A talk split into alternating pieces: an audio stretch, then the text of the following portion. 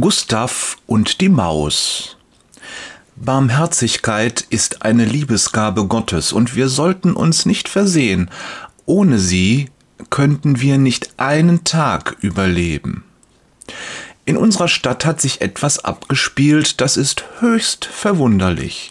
Wenn ich es erzähle, dann schütteln die Leute ungläubig mit dem Kopf. Wie kann das sein? fragen sie. So was haben wir noch niemals gesehen. Und sie haben recht, zumindest zum Teil, denn tatsächlich sehen sie es jeden Tag, allerdings erkennen sie es nicht. Vielleicht fragst du dich, was dieses verwunderliche Ereignis war. Ein üppiger Kater mit seidigem grauen Fell schlendert durch das hohe Gras eines verlassenen Gartens.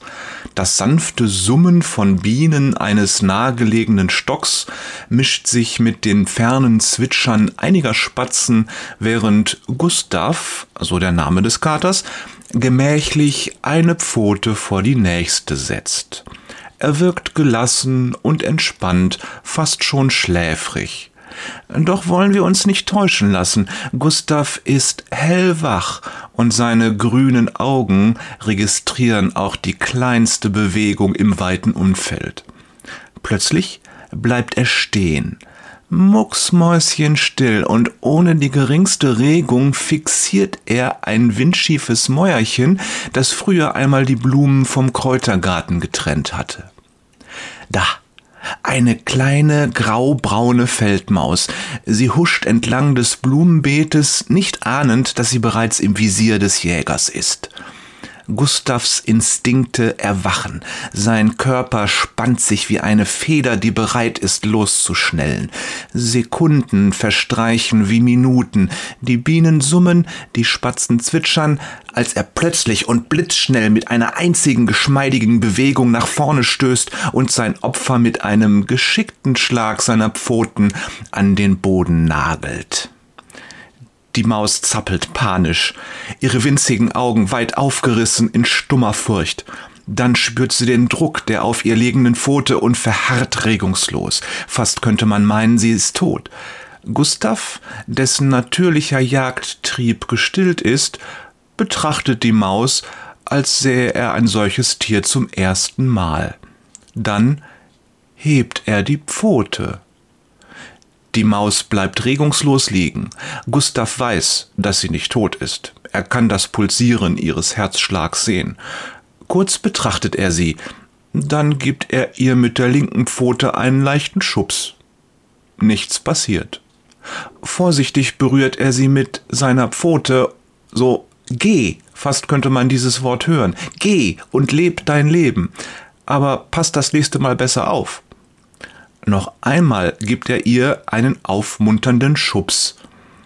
Die Maus, nach einem Moment der Verwirrung, ergreift ihre Chance und läuft so schnell die Beine tragen. Nur Sekunden später ist sie in einem nahen Loch verschwunden. Gustav Zufrieden mit seinem kleinen Abenteuer leckt sich über die Pfoten und beschließt, ein ausgiebiges Sonnenbad auf diesem warmen Stückchen Erde am Fuß des windschiefen Mäuerchens zu nehmen. Mir fiel diese Geschichte ein, als ich darüber nachdachte, wie ich das Wesen der Barmherzigkeit ausdrücken könnte.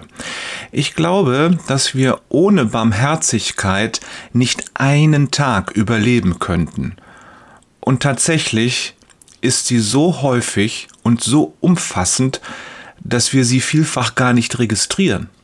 Wir denken, ihre Auswirkungen stünden uns zu, seien gar unser Recht oder unser Verdienst. Doch die Barmherzigkeit ist eine Liebesgabe Gottes. Sie ist die unverdiente Zuwendung von Liebe. Es gibt unendlich viele Beispiele für Barmherzigkeit. Geh mal dein Leben durch und überlege, wo dir Gutes widerfahren ist, obwohl du es nicht verdient hast.